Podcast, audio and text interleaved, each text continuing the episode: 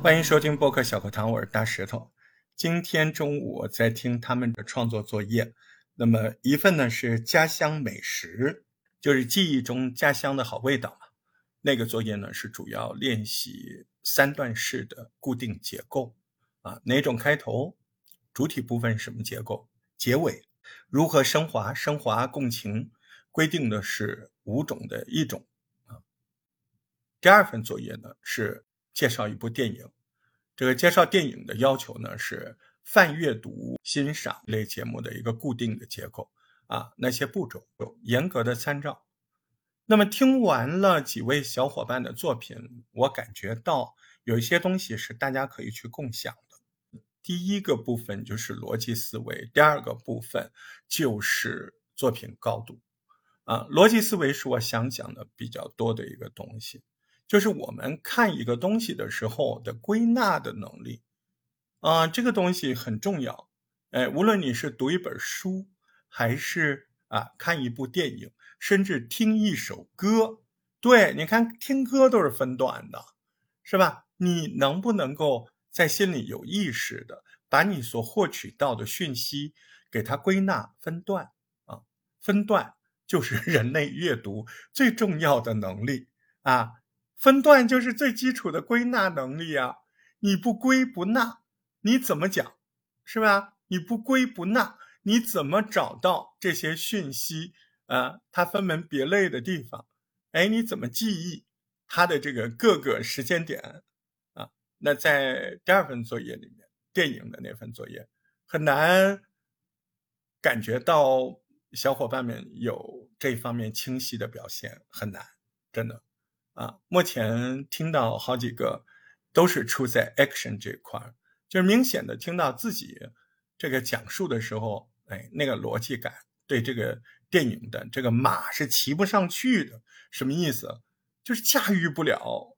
就为什么驾驭不了？就感觉那个作品在你嘴里，在你脑子里都没有很熟啊，你没有经过这样逻辑分段，你没有真的 get 到。那个导演也好，那个作家也好，他在写这个东西的时候的时间节点，啊，你比如说《长安三万里》，哎，你要先怎么说，对吧？你要先说高适李白的相遇吗？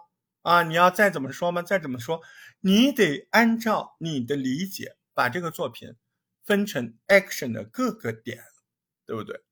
对应到 star 的结构当中，你这个能力没有。啊，这个过程你做的少，那就是不行的。那为什么呃学习要学 STAR 要学 PRE 呢？对吧？为什么 STAR 要把规划成 S 是背景啊，T 是任务，A 是 action 啊，逐步的简简介，然后 R 是结果，再加上双 T，再加上双 R。啊，双 T 是解释型语言、情感性、及时表达。那二呢？二是哎，这个事情的反思，哦，对吧？那你真的把套到这个作品里了吗？这个电影，你这个这匹马你没骑上去啊，或者你骑是骑了，你脚没踩在脚蹬子里，手没拉在那个马鞍上，这这个就说明你在逻辑思考这个上面还缺乏内心世界。啊，你内心关于这部电影啊，同样花了票价，你刻在心里的部分，这个过程刻的过程太少。逻辑思维就讲这么多，在我们接纳一个信息的时候，读一个作品的时候，我们到底有没有意识，通过我们的理解，告诉自己，哦，他是这么讲的，他是分了哪几点？这个就是我们今天要讲第一部分，就是逻辑。就讲到这啊，再讲无益，你记不得总是越听越乱啊，所以啊，再重复一遍，你看个电影，看个小说，你脑子你闭上眼睛，你脑子里能不能回想出来他先说了什么，接着说了什么，再说什么？就这个归纳能力，归纳和记忆啊，是吃透这个讲述的第一要诀。你记不得那个事儿，你不但记不得那个事儿，你也记不得那个事儿的讲述的先后顺序。那你怎么讲呢？哦，你只有胡乱发挥，把自己记忆的碎片按照自己的这个小机制给它呃凑起来，那就两回事了。再说价值，那作品的价值，我们这次呃下令唯一跟春娜有些些不同啊，没有像你们吹嘘的那么高深啊，其实就是有一些些，就是在这儿希望在价值上能够有一些提高，能够培养价值的意识。以前我都不敢讲，那价值上最近就讲了四个词，那这四个词在前面，首先你的逻辑思维跟得上，你跟得上，你那些节点都跟得上，那你就要嵌入这四个词嘛，啊，这四个词现在已经应该活生生的在你的脑海当中了，你你现在还要去想这四个词，那就是有一点问题呀，对不对？啊，你有没有？反直觉，你有没有带入情境？在提取价值的时候，你有没有向下深挖，向上，对不对啊？本质在哪儿？对不对？什么叫本质？本质的方向怎么去去追寻、去探讨？那价值又怎么提、怎么拔？啊，什么样的东西叫价值？价值跟本质的区别？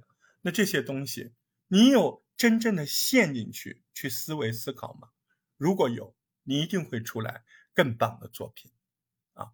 所以呢，播客这个东西，它到最后到一定高度，它就是一个典型的非常高级的创作的过程，高级到你不用不用买纸，你也不用电脑，呃，高级到你的小黑板永远就在你脑子里。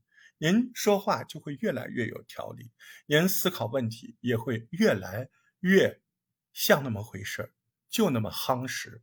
因为这一切都是在刻意练习当中，让我们刻意练习对一个事物接收的时间节点，对一个讯息接收的逻辑记忆的各个节点理解，并且快速的归纳。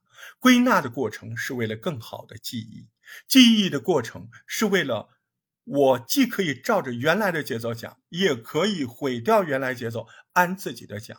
但这个前提是什么？你原来的那个节奏你得记得。所以从理解到记忆，我们在各个传媒学院里面，好多的关于表达也好，甚至关于演播，第一课都是葛兰教授写的那篇，叫《从理解到表达》。但是你不要以为从理解就直接可以到表达了，这中间有好多好多步啊，不是理解完了就能表达了。理解完了，起码你还有一个归纳和记忆呢。你没有归纳和记忆，你怎么会有即时语言？对吧？在归纳记忆之后，你应该还有设计呀。在设计的时候，我反直觉啊，在设计的时候我带入情境，在设计的时候。我去挖本质，我去提价值，那最后才会有满分的表达呀。感谢您的收听。如果您觉得大石头讲的挺辛苦，给个赞也好，留言也好，打赏也好，来者不拒，感谢。